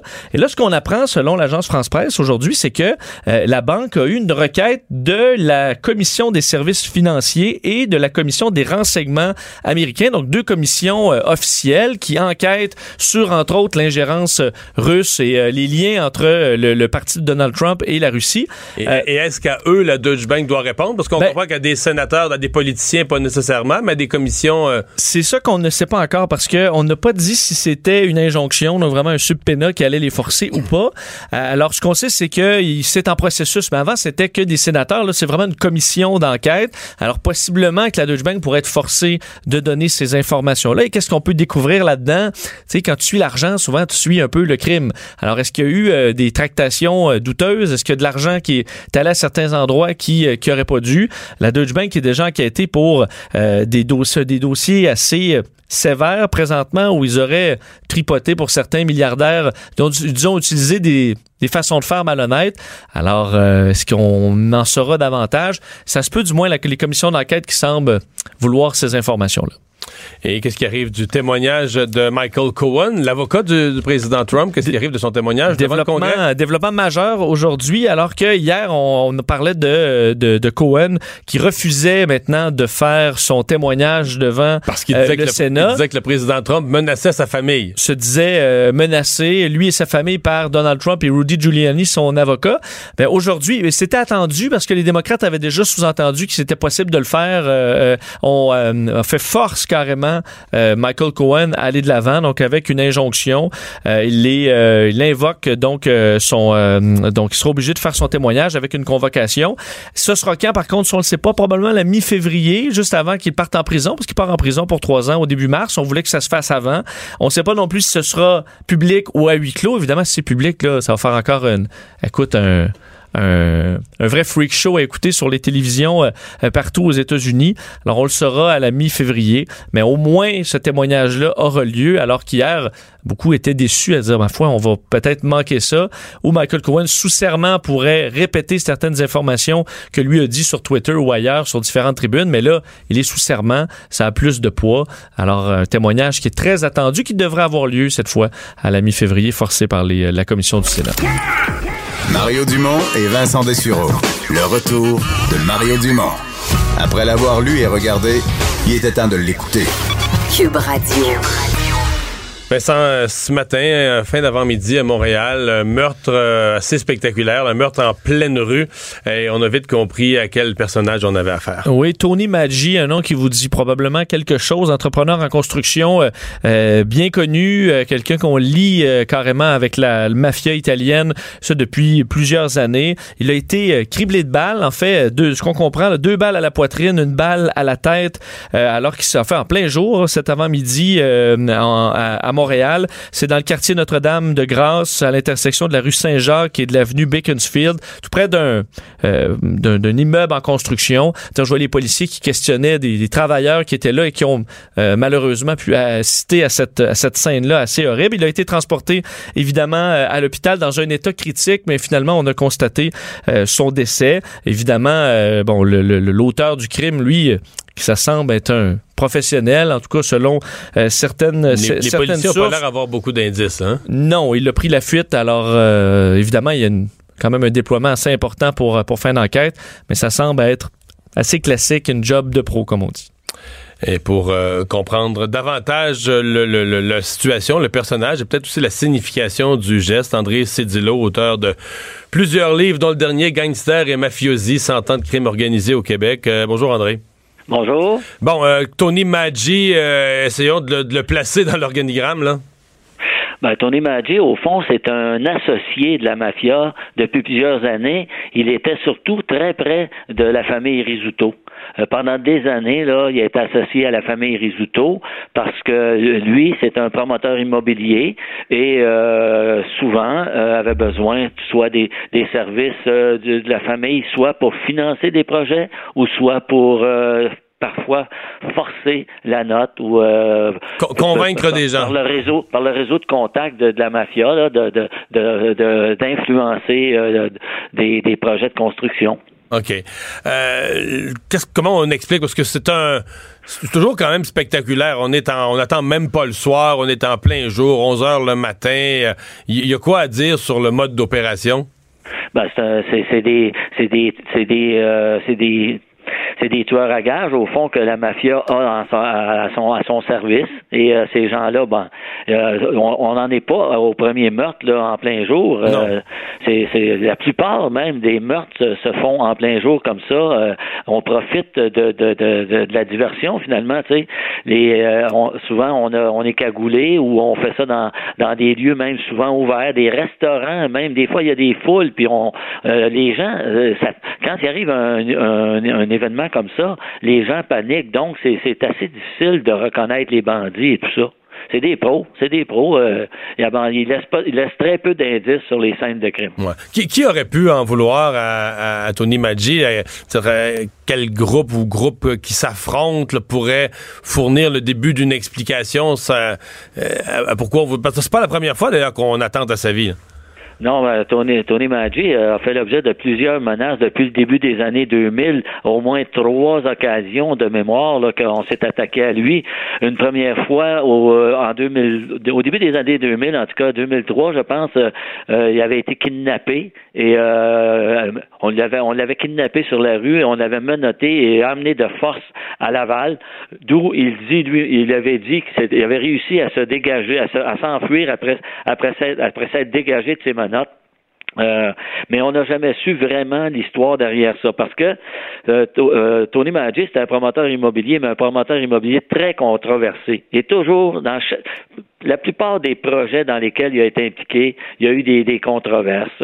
Parce qu'on l'a même, on, on, se rappelle à, la commission Charbonneau, euh, Vito Rizzuto euh, avait très peu confiance en lui parce que il doutait euh, de ce que des explications que lui donnait souvent euh, Tony Maggi pour diverses diverses raisons, exemple de financement du projet. J'ai approché tel gars, tel gars m'a dit telle affaire. En tout cas, Vito s'est mis à douter beaucoup de de, de, de, de Tony Maggi, même s'il le connaissait depuis des années, qu'il faisait des affaires avec lui depuis des années déjà, euh, ce qui a fait tourner la, ce qui a fait le- ce, qui est de- ce qui est devenu, euh, comment dirais-je, symbolique euh, de, de, de Tony Maggi, c'est quand il s'est impliqué dans le projet à, à- à grande, en grande pompe, là, dans le projet du mille de la commune, le fameux, l'ancien euh, centre frigo- frigorifique dans le port de Montréal qu'on a transformé en condo de luxe. C'est Tony Maggi qui a pris ça, qui a pris ça en charge, sauf que euh, il y a eu des problèmes de financement, a dû faire appel à Vito Rizzuto et euh, euh, Vito Rizzuto avait investi de l'argent là-dedans et donc Vito a commencé à douter à- de, de Tony Maggi à tel point qu'il avait mis son fils euh, euh, pour, pour tenir à l'œil Tony Magui. Euh, Nicolo Rizzuto Jr., pendant un bon moment, avait ses propres bureaux dans les bureaux de la compagnie euh, de construction de Tony Maggi sur Upper Latchin Road à Notre-Dame-de-Grâce. Pour surveiller les intérêts de la Ben famille. Oui, parce que parce que euh, Vito, Vito Rizzuto, la famille Rizzuto voyait que le, le projet du mille de la commune, euh, disons, euh, euh, était euh, allait- n'allait pas bien financièrement. Donc Vito est intervenu. On le vu à la commission de, Charbonneau. C'était vraiment un passage qui est passé inaperçu dans le public, mais c'était une anthologie du rôle vraiment du chef de la mafia à Montréal, Vito Rizzuto. Euh, Tony Magui a des problèmes de financement. On fait intervenir Vito Rizzuto. Vito Rizzuto euh, déploie son contact, son réseau de contacts, fait affaire avec un intermédiaire dans le milieu de la construction, et c'est lui qui invite tous les euh, tous les, membres du réseau à acheter un condo dans le mille de la commune de façon à pouvoir financer la, construction finale. Et euh, c'était ça, euh, euh, c'était ça le rôle. Et la commission Charbonneau a démontré que Vito Rizzuto, en échange de son intervention pour la réussite du mille de la commune, avait, avait, avait reçu, je pense que cinq condos et un garage dans le mille de la commune qu'il a revendu rapidement. Mhm. Euh, Est-ce qu'on va, euh, du côté de la police, on, fait quoi avec ça? Est-ce qu'on déploie des efforts euh, surhumains pour trouver le coupable ou on se dit, bon, ben, c'est un règlement de compte dans le milieu criminel? Comment, comment, on, comment on réagit ce matin là, après ça? Ben, disons que la police, normalement, va faire une enquête euh, traditionnelle. là. Elle va, elle va, va, va, euh, elle va étudier toutes les hypothèses. Elle va euh, pister toutes les, les avenues possibles, imaginables, jusqu'à temps que euh, qu'il arrive dans un cul-de-sac. Et en même dépendant de ce qui se passe dans le milieu criminel et des liens euh, que, que, que Tony Maggi avait développés là, dernièrement, euh, ça, ça se pourrait que la police puisse se servir de cette enquête-là pour bousculer, euh, faire un peu de, de, de, de bousculer un peu le milieu euh, criminel.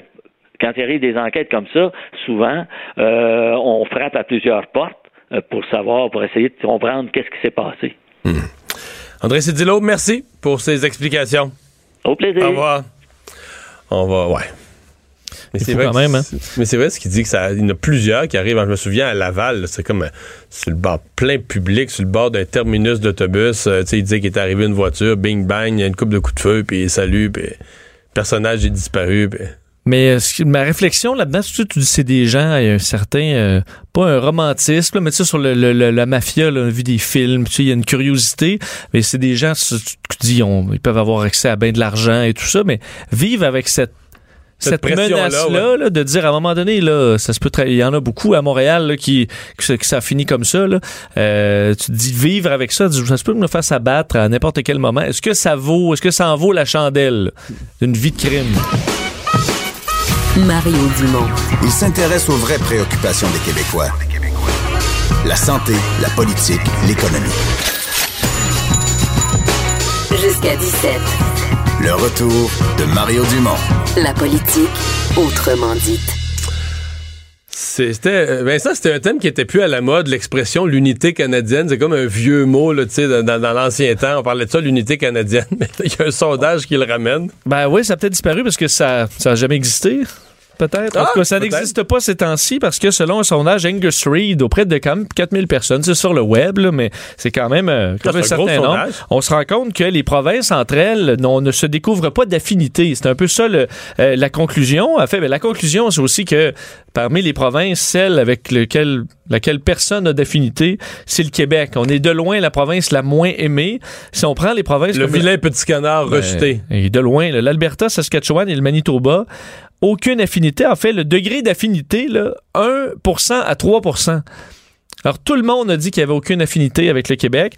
Euh, les provinces là, qui nous aiment le plus, c'est l'Ontario et le Nouveau-Brunswick à 13 et 12% Puis nous, on les aime, là. L'Ontario, c'est 44% qu'on dit, ben oui, on a de l'affinité euh, avec l'Ontario et le Nouveau-Brunswick à 42 Fait que nous, on aime nos voisins. Nous, on les aime, on n'est pas en amour avec eux autres, Mais en fait, si tu regardes, on s'aime bien. Si tu prends le Québec versus chaque province, on les aime toutes plus qu'ils nous aiment. Exactement. Même celles qu'on aime, que 10% des Québécois les aiment, ben la réciproque, c'est c'est toi, c'est deux toi. là. Exactement. On est Euh, dans l'amour plus que les autres. On en discute avec Lise Raffarie. Bonjour Lise.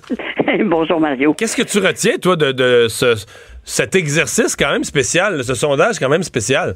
Oui, je, écoute, je, je t'avoue que j'ai été un peu, euh, un peu brassée par, euh, par les résultats parce que mon expérience personnelle et c'est personnel du Canada anglais, moi, ça a toujours été bon. J'ai fait carrière au Canada anglais. J'ai vécu à Vancouver, à Calgary, à Toronto. Fait que t'es comme, t'es comme mon ami Vincent ici, t'es une vraie Canadienne, t'es là, qui a Moi, vécu. une vraie, tu sais, je veux dire, c'est- je, je, je n'ai jamais, bon, c'est sûr, des moments où euh, tu sens que t'es peut-être pas, là, euh, la fille du party, mais j'ai jamais senti que, que je méritais pas des égards euh, parce que j'étais euh, québécoise. Jamais. Jamais. Et puis quand je vois ça, je me dis, je pense qu'il y a détérioration.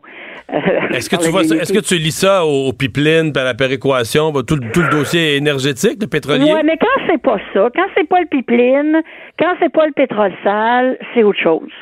Écoute, je vivais en Alberta, moi, pendant la crise euh, de la loi 101, quand euh, le gouvernement a dû euh, invoquer... euh, La clause d'un obstacle, la La 1980 clause d'un obstacle. 1987, M. Bourassa. Ouais, ouais, c'est ça. Alors, imagine-toi... imagine-toi comment c'était le fun. Mais la couverture médiatique d'un événement comme ça, mettons, en Alberta, ça doit pas être très pro-Québec, ça doit pas donner trop trop les deux côtés de la médaille, là. Non, pas vraiment. Non, non, pas vraiment. Puis c'est vrai, en fait, le sondage le dit.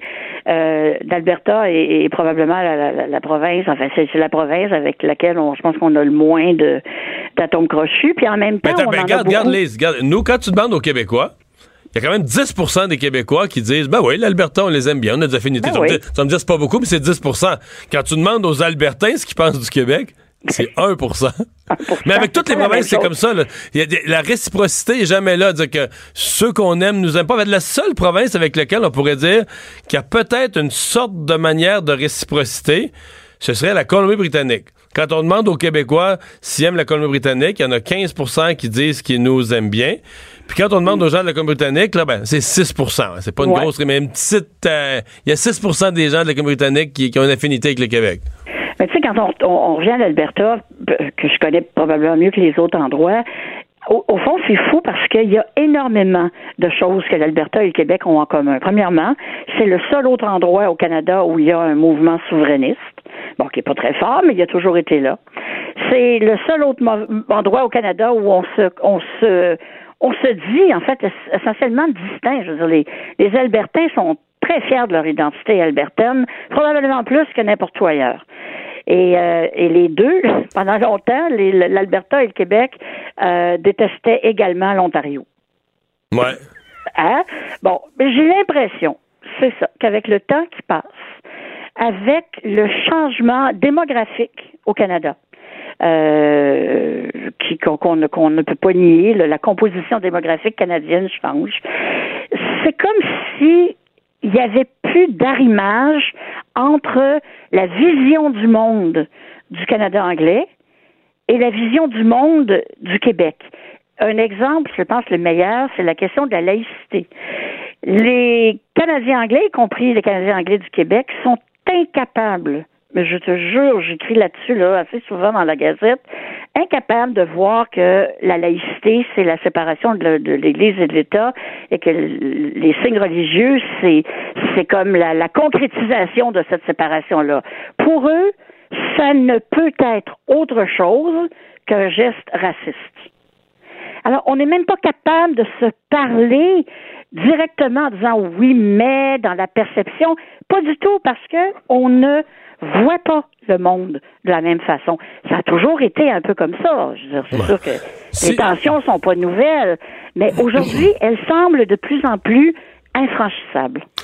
Euh, Lise, on va oublier le, euh, tu connais bien le Canada, on va oublier le Québec, la relation du Québec avec le reste du Canada pour un instant. Je vais t'amener sur une sorte d'autre terrain. Vas-y. ceux qui disent aucune de ces réponses.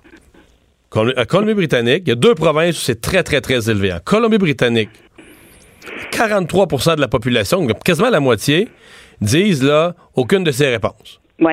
OK? Aucune autre province. Donc, avez-vous des affinités qu'une autre province? Là, t'es nomme toutes, Alberta, Ontario, Némit, là? Aucune. Onta- Ontario. 41% la même chose. Sais, l'Ontario, pourtant, c'est au centre du Canada. Il pourrait avoir Ah des. oui, c'est les voisins, là. Et il pourrait. 41% disent nous des affinités avec des autres provinces, non, aucune. Et je vais dire ce que je. Moi, je pense que ça, là, l'Ontario et la Colombie-Britannique, des pourcentages aussi, aussi gros, c'est les villes. C'est Vancouver et Toronto. Des villes qui sont devenues complètement cosmopolites, euh, qui n'ont plus aucune identité canadienne. Moi, je me souviens d'un Vox Pop à Toronto en 2005 sur les 10 ans du référendum au Québec. On interviewait des jeunes là, issus des communautés culturelles, issus de l'immigration récente. On leur demandait, ouais, le Québec a failli se séparer par 1% il y a 10 ans. Comment vous voyez ça 10 ans après? Et l'intervieweur était pas capable. Il interviewait juste des jeunes. Remarquez, pas là, il interviewait pas de personnes plus âgées. Il n'y a pas un jeune qui avait jamais entendu parler du Québec, du Québec qui parlait français, du Québec qui avait eu un référendum, du Québec qui avait failli se séparer. Il avait jamais, jamais, jamais entendu parler d'une telle chose. En fait, tu te dis, ce monde-là, il habite pas vraiment le Canada, là. il habite Toronto, il habite une grande ville nord-américaine, complètement cosmopolite.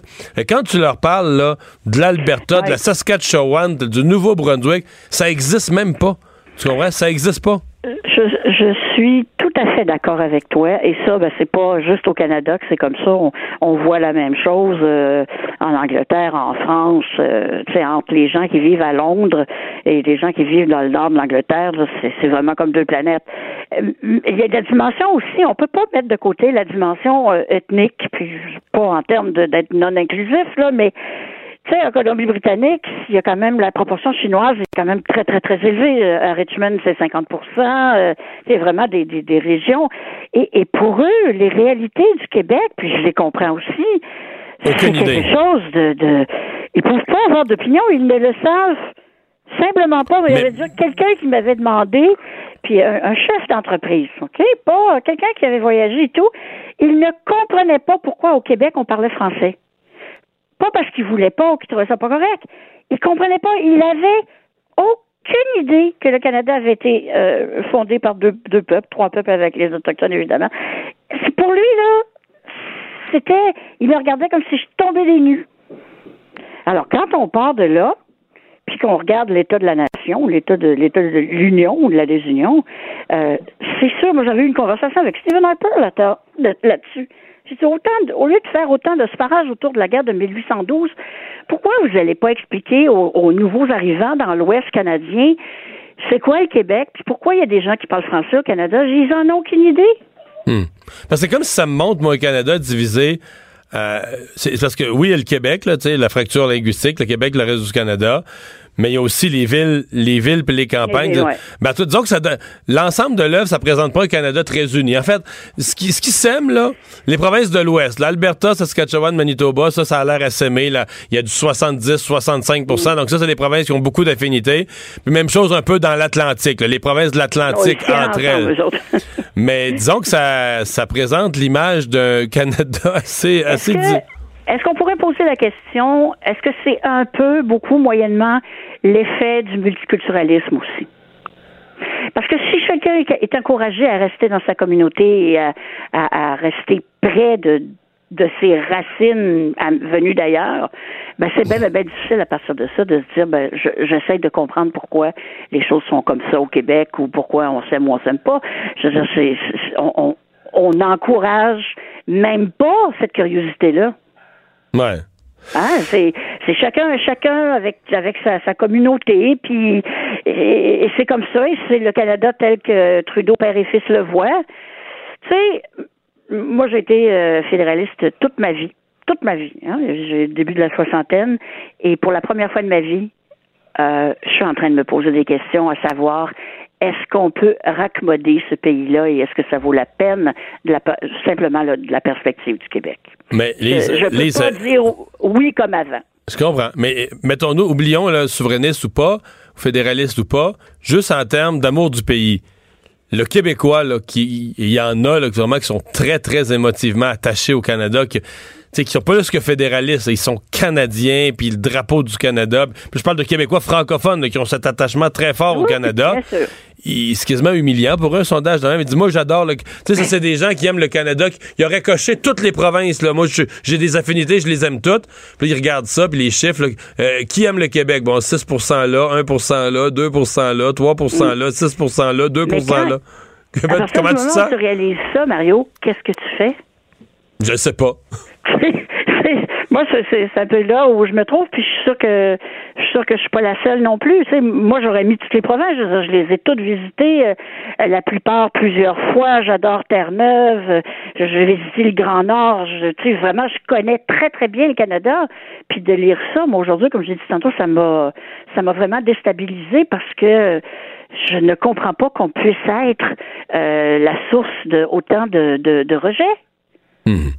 Écoute, tu sais, demain matin, t'enlèves le PIB du Québec, du PIB canadien, là. Je viens pas me dire que ça fait pas mal. Alors, avant de nous rejeter de cette façon-là, je sais pas, moi, je penserais peut-être deux fois. Bon, il va falloir que tu refasses une autre tournée du Canada pour le- leur vendre le Québec, nous faire aimer, là. Ah, écoute. C'est une grosse job, hein? Je vais laisser ça, je vais laisser ça aux plus jeunes, plus fous. Merci, les salut. Le retour de Mario Dumont, l'analyste politique le plus connu au Québec. Cube Radio. Autrement dit. On va tout de suite parler à Charles-Antoine Sinotte des partants à TVA Sport. Salut, Charles-Antoine. Bonjour, monsieur. Galchenyuk a failli gâcher le party hier. Honnêtement, drôle de scénario. Hein. Si vous avez vu le match, Galchenyuk s'était fait discret les deux premières périodes. Le Canadien menait 2 à 1. Troisième période, des avantages numériques du côté des Coyotes. Euh, Galchenyuk est de- redevenu possédé. Il a marqué juste après la fin d'un avantage numérique pour créer l'égalité. Il restait quoi? Trois minutes et demie à faire au match. Et l'assistant vidéo du Canadien euh, a été splendide. Un dénommé Mario, un bon Mario euh, qui euh, est dans l'ombre tout le temps. Lui est dans le vestiaire. Son rôle, c'est de coder, de sortir des séquences vidéo. Tu sais, souvent, on voit les entraîneurs parler au, pas au micro, là, mais ouais, ils ont un petit micro là, près de leur euh, Ouais, ouais. de, de, de, de leur veston et souvent ils vont dire ben sors-moi telle séquence, on va la représenter entre les périodes où on va faire un, un petit montage pour l'entraînement de demain. Ben lui, son rôle, c'est ça, c'est de suivre le match sur vidéo. Il a aussi le mandat de regarder ce qui se passe et c'est lui qui a levé le, le flag, permets-moi l'anglicisme, en disant je pense que la rondelle était sortie du territoire. C'est ce qui a mené à la demande de révision vidéo de Claude Julien. Et c'est un- un- une décision, celle de l'arbitre, d'annuler le but de Galchenyuk, Ouais. qui va avoir donné un gros deux points.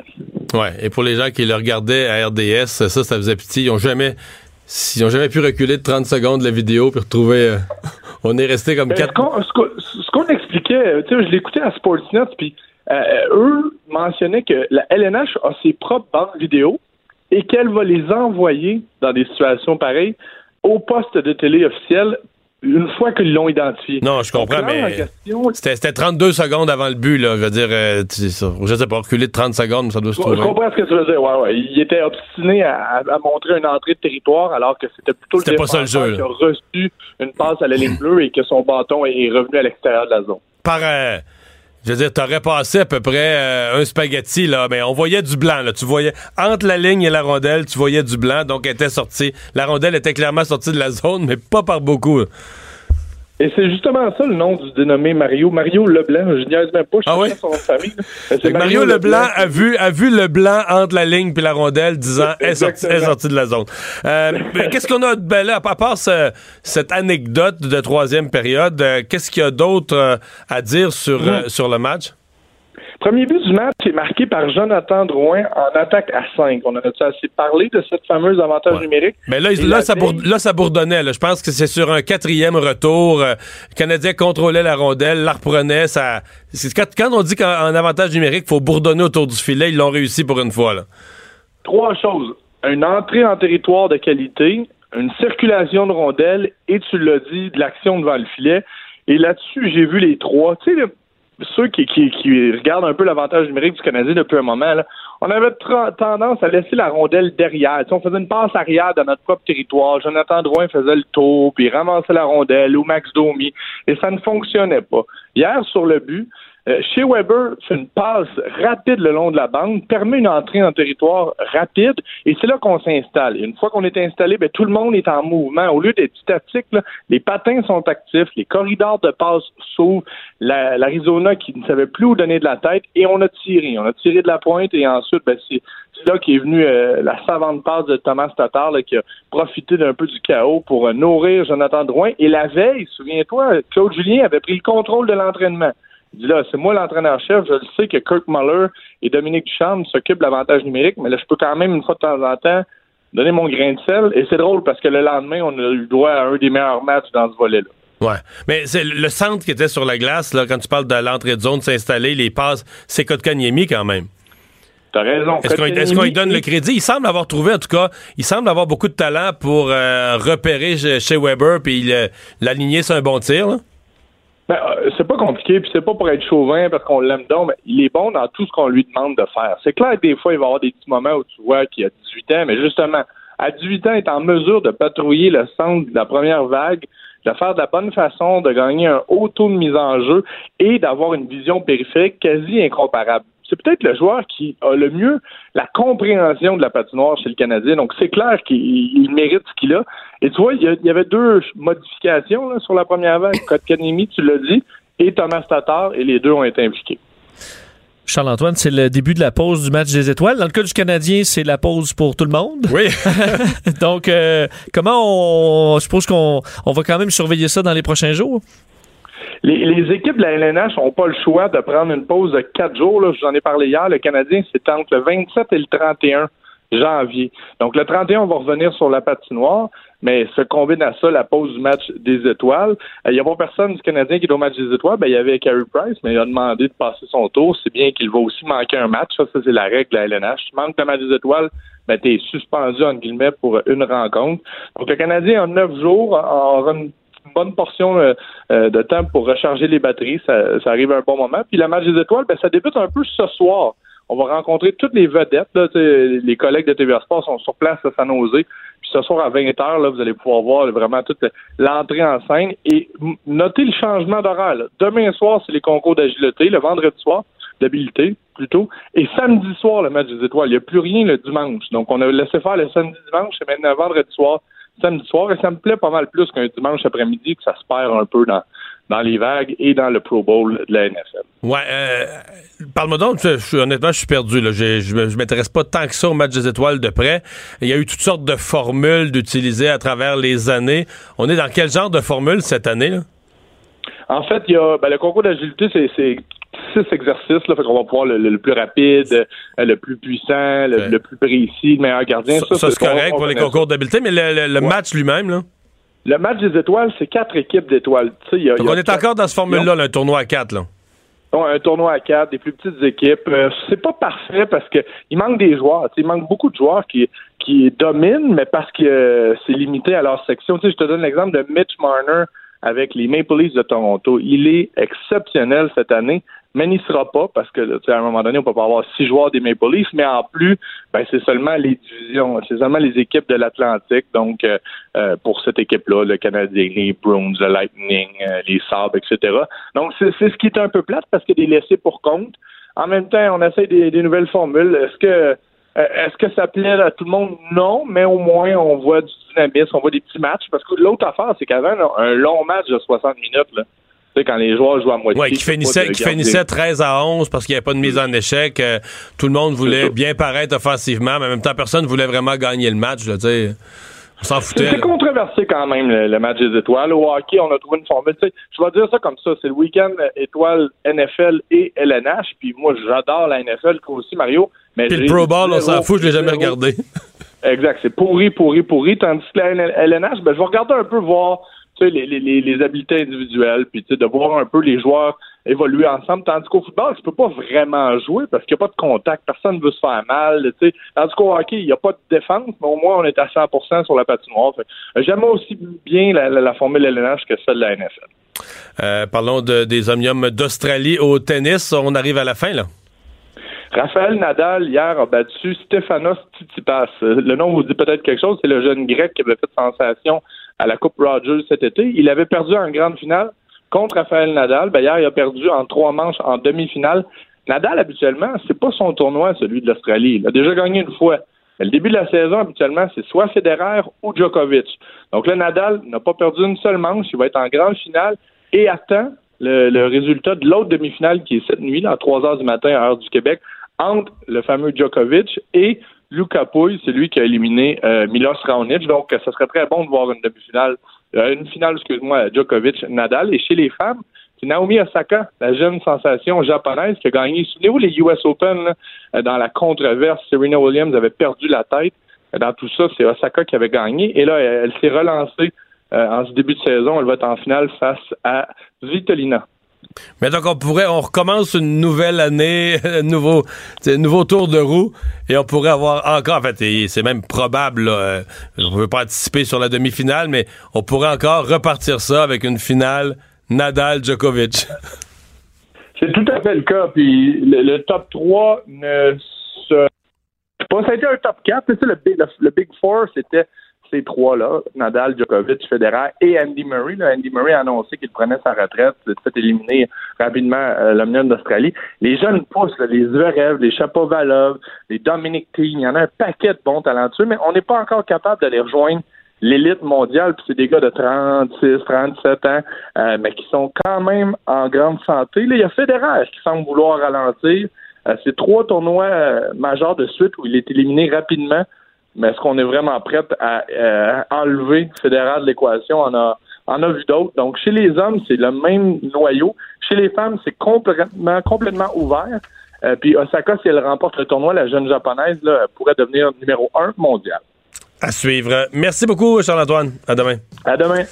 Alors, euh, Vincent, qu'est-ce qu'on surveille? Ben, je regardais, il y a encore des précipitations un peu partout sur une bonne partie du, euh, du Québec. Sous forme de pluie? Oui, c'est léger, mais on est à 2 degrés à Montréal et on commence à franchir euh, le point de congélation euh, par endroit. Alors, ça va, La ça ville va qui nous promet que dès qu'on redescend sous zéro, on lance l'opération sel et sable sur les trottoirs. Exact. Parce qu'on peut pas mettre de sel quand on est dans l'eau, là. Il faut que le. Mais je vous dirais, ceux qui ont à déneiger, c'est là, là. C'est Oui. là que ça se passe. Parce que ça va redurcir demain matin, ça va être de la roche. Avant le souper, là, c'est le temps d'aller faire un petit, un petit nettoyage autour parce que quand ça va être gelé, ça va être difficile. Et je vous dis, à Montréal, là, on prévoit des opérations jusqu'à mercredi prochain. Ça se peut qu'il y ait d'autres neiges d'ici là aussi. Là. Alors, euh, c'est un peu le même scénario euh, dans, dans- dans les, les différentes villes au Québec. Ce sera long, euh, se sortir de celle-là. Merci, Vincent. Merci euh, à vous d'avoir euh, été avec nous. Cube Radio.